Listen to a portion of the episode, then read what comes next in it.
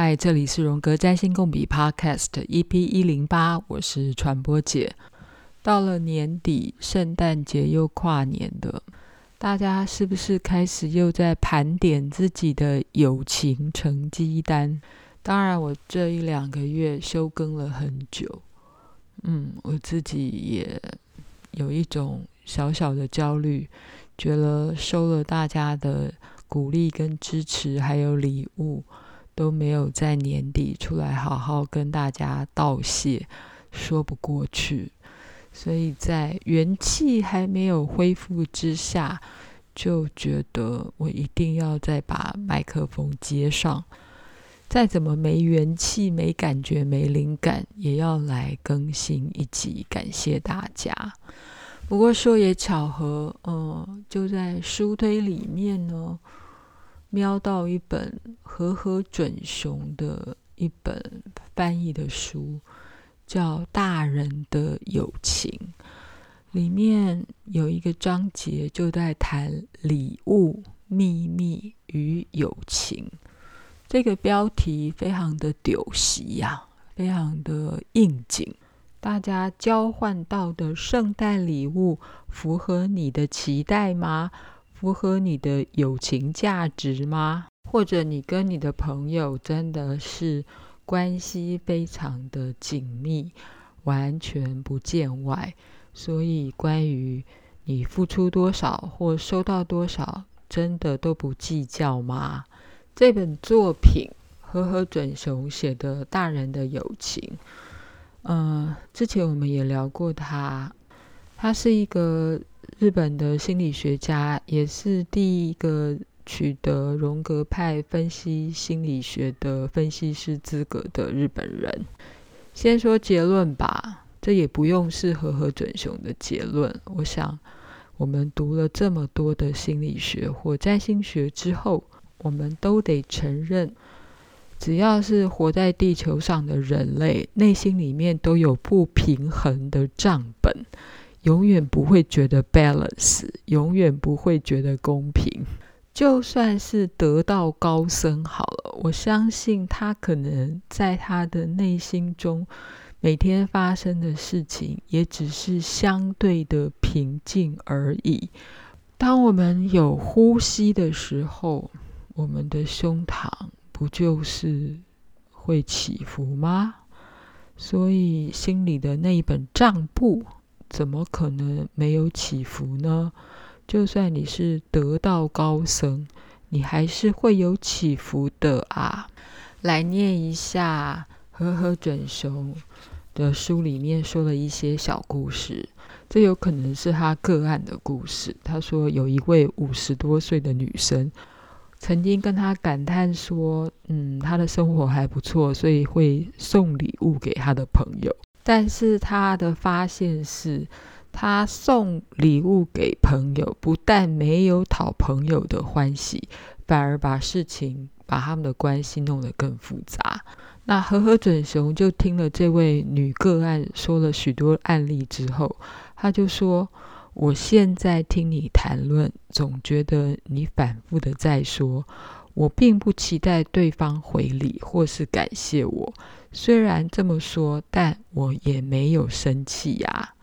当和和准雄跟他的个案这么说之后，这位妇人其实大概就有一点反省到，嗯，自己可能真的仍然期待着对方回礼。虽然他可能自己没有意识到，送礼者与收礼者仍然会透过赠礼的形式。成形成了一种对立的两极，而收礼的一方会觉得收到的礼物是强迫硬塞给我的，或者是进入主从关系之中。赠礼哦，本来可以说是善意或情感的表现，但当中却常常混杂着意想不到的其他因素，这就是人类心理复杂难解的地方。所以，朋友之间馈赠礼物其实有多重的意义，即便你交朋友是基于善意。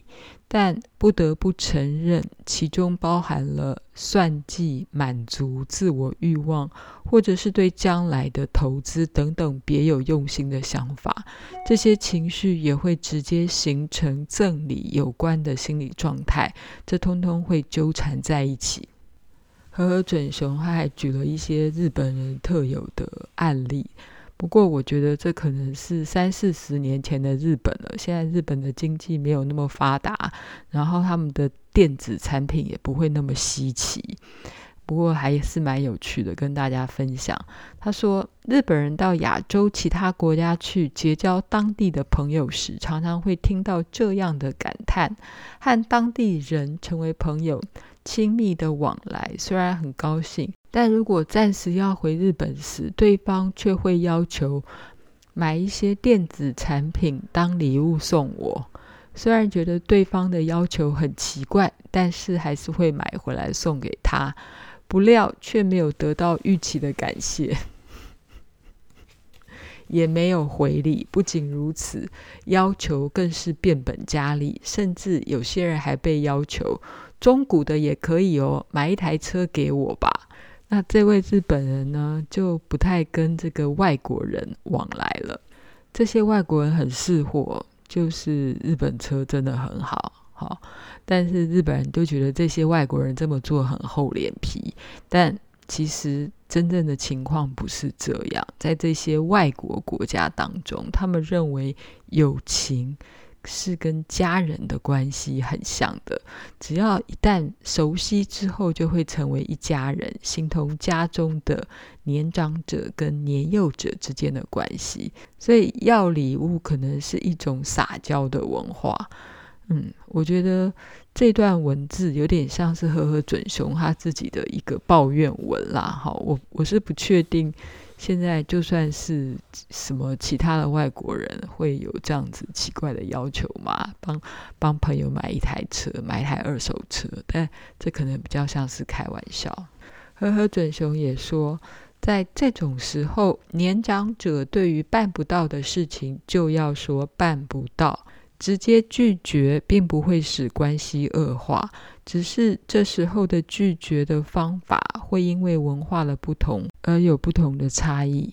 当然，我们很清楚哦，关于礼物的回馈或回礼，不见得一定要是用物品来回赠他，有的时候更有价值的是回赠等值的心意。这边。其实他举了一个有趣的例子，这个我是第一次读到的。精神分析的发明者弗洛伊德呢，常年受到比他大十四岁的朋友长者哈照顾，他叫做 Joseph Breuer。就是弗洛伊德曾经在经济上陷入困境的时候，布洛伊尔呢就不惜提供他金钱资助他。甚至在学术上也有对他很大的帮助。弗洛伊德有一个著名的安娜欧，从这个个案身上发展的一个著名的理论基础。其实这个个案是布洛伊尔的患者，但后来布洛伊尔不赞同弗洛伊德他发展的性学理论，开始就疏远他。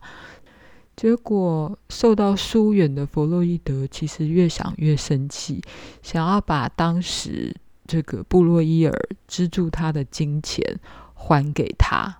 原文是这么写的：弗洛伊德越想越生气，终于决定还一部分的钱回去，但布洛伊尔却不接受，希望将这笔钱拿来替接受弗洛伊德治疗的自家亲戚们抵消治疗费用。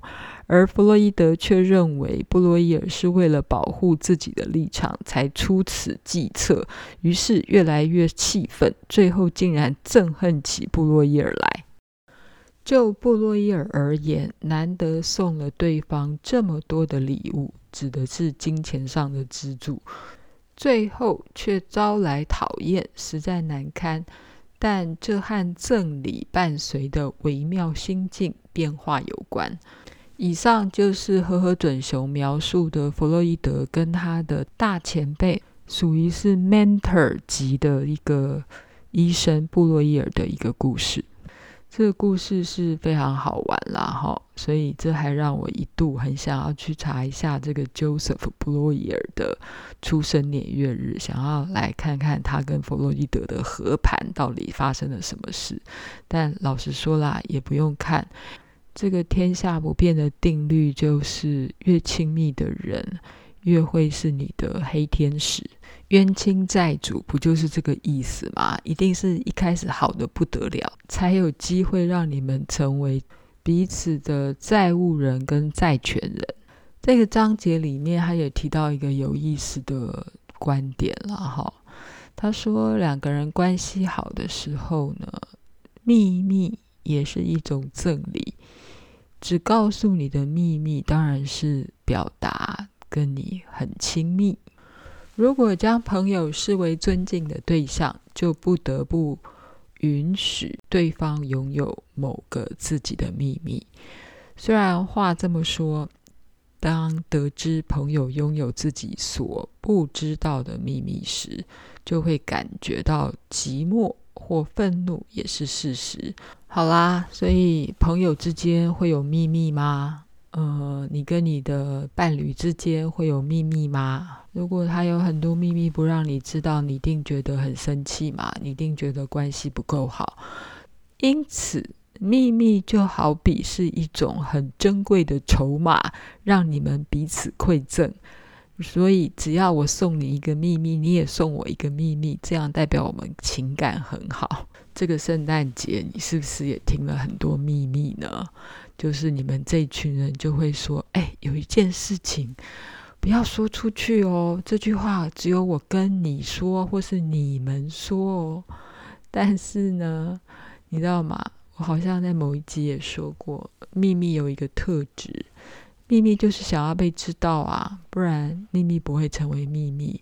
但是秘密往往就会是友情之间或是爱情之间最棒的礼物，因为当你获得别人秘密的时候，你就觉得你获得了他的真心。当你把不曾对任何人说过的秘密向某个人坦白，而倾听秘密的对方也能够理解并拥有它，而且有共感的时候，就会觉得这个人就是你的好朋友。有这样的经验的大人应该不在少数吧？男女之间爱情的告白、表白，往往也都是畅谈这类的秘密而开始展开的。可能在那种很多交男朋友、交女朋友大全集里面，可能也会教你。假装某一些私人的事情成为一种秘密，然后告诉对方，就会赢得他的信任，赢得他的芳心。就是把你觉得其实还好的讯息包裹成一种秘密，至少前面加一句话说不能说出去哦，这件事情只有你知道。你只要加这句话，后面的事情就会变成一个珍贵的礼物。把事情拆开来这样讲的时候呢，会觉得一切都好现实，而且不小心通通物化了起来。因为礼物就是一个物嘛，哈。但在物质的世界里面，嗯，我们心灵也需要物质一起运作，这是没有办法的事。好啦，虽然。这个这本书最后还是说教了一番：友情不应该是送东西讨好讨好对方的欢喜，而是在信赖关系中自然而生。确实是如此，但预先认识到秘密也是一种馈赠的礼物，我认为是一件好的事情。哈，和和准雄说：“你要知道，秘密有它的副作用。”要是能够好好的厘清这个层面，我想就能避免被朋友背叛了，或者是那个家伙不能信赖等等暴怒抓狂的行为。嗯，我们好像在曾经在谈关系或是上位的时候，我们都谈过，好的时候是一种状态，不好的时候，它所代表的负面的特质，通通会爆发出来。今天读了一点关于礼物的小故事，或礼物背后的心理，你觉得是这样吗？嗯，听起来是不是有点沉重呢？不过我猜。呃，这个距离你收到开心的礼物已经过一阵子了，所以我想应该没有泼到大家的冷水。事实上，在这个物质迸发的时代里，呃，东西一大堆，我猜你收到礼物开心的层次好像也没有那么高。然后，在这个讯息。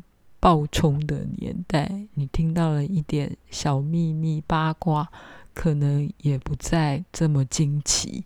这本书《大人的友情》是和和准雄在他去去世之前两三年出的书，二零零五年日本出版的书，二零一六才翻成中文版。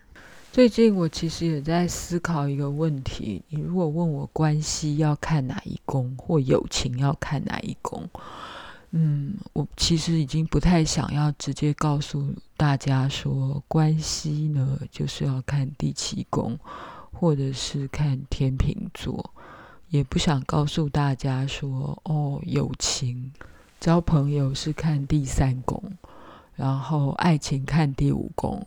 夫妻关系看第七宫，仔细想一想，或严格的想一想，就是你在跟别人互动的时候，难道没有用到你的火星吗？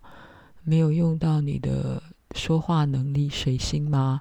没有用到你的太阳月亮，或是你的呃审美，或是你方方面面的能力吗？简单的来说，当我们在行走、坐卧、思考，或是活在这个地球上，你就是掺杂的、复杂的使用了你星盘上所有的动能、所有的特质，只是因为你今天正在听某一集的占星、某一个老师的解盘，甚至于是听了某一个论述的解命方法，甚至就是你听了紫微斗数。那你听到了什么，你就会用什么去勾住你现在对那个行星发展的想象。嗯，意思就是说，当你听到我在谈火星的时候，啊，你就会找自己星盘上的火星在干嘛。但是如果你可以更整合的来看的话，你的火星可能跟你星盘上很多的行星都有相位呢。然后还有跟流年又产生了很多的相位呢，嗯，所以要考量的事情还真多呢。其实我前几个月都在思考关于什么叫整合，就是有整合这件事吗？或是什么叫做有层次的分析自己的心灵跟行为之间发生了什么事情？嗯，而且是从不同的层次来看自己心里到底发生了什么。也许我等我想清楚一点，再来跟大家谈关于整合是到底在整合什么。今天其实会来更新是一个回礼跟感谢的动作嘛，嗯。呃，这三个月好像快满三个月，我都真的算是休耕当中，但还是有少数的朋友不断的支持我。谢谢一位无名氏，你的支持，说我内容超赞。谢谢我的老朋友应，嗯嗯，你已经来支持我很久了。嗯，现在刚好也说到年底快来到，然后你说你年底会从第一集重新听一遍，太感谢你了。我希望这集更新，嗯，你就不用那么辛苦，先听新的好了。还有 Choco，感谢你也一直在支持我。还有一些新朋友，一位拿欧米科，欢迎你加入，发现我这个总是不更新的频道。另外有一位同学叫做 Rupi Dorpy，他说入坑 Podcast 三年，唯一让他留言感谢，觉得超级优质的频道。你们的回馈真的是我今年收到最好的圣诞礼物了。虽然我今年好像不是很多产，真的是有一点点小惭愧。希望明年我可以多产一点，嗯，但我好像又不太能够切确实的规划跟确实的承诺什么。我尽量更新了，我会尽量的。其实这两三个月以来啦，我也不是说都没有想更新，我还是心心念念的觉得。作为一个有在经营 Podcast 内容的人呢，好像固定的上传一些内容跟大家互动，是我觉得很有意思、有意义的事情。但好像就是动力不具足，你知道吗？其实人要采取行动是很困难的。我相信。有曾经想要做 podcast，想要写部落格，想要发文做点什么的人都懂我在说什么。要持续的做创作，真的是一件很困难的事情。尤其你是斜杠在做这件事情的时候，所以，嗯，我心里一直会。觉得，嗯，虽然我的听众没有很多，我是一个非常 tiny 微小的 podcast，但是即便是一个、两个、三个人有来听我的 podcast，我都会觉得，呃，我要继续更新。谢谢大家，新年快乐！欢迎大家持续的留言给我，不管在 Apple Podcast 的留言。或任何地方的留言，脸书传播姐实验室，我会回，你知道的，虽然可能很慢。我们下次见，拜拜。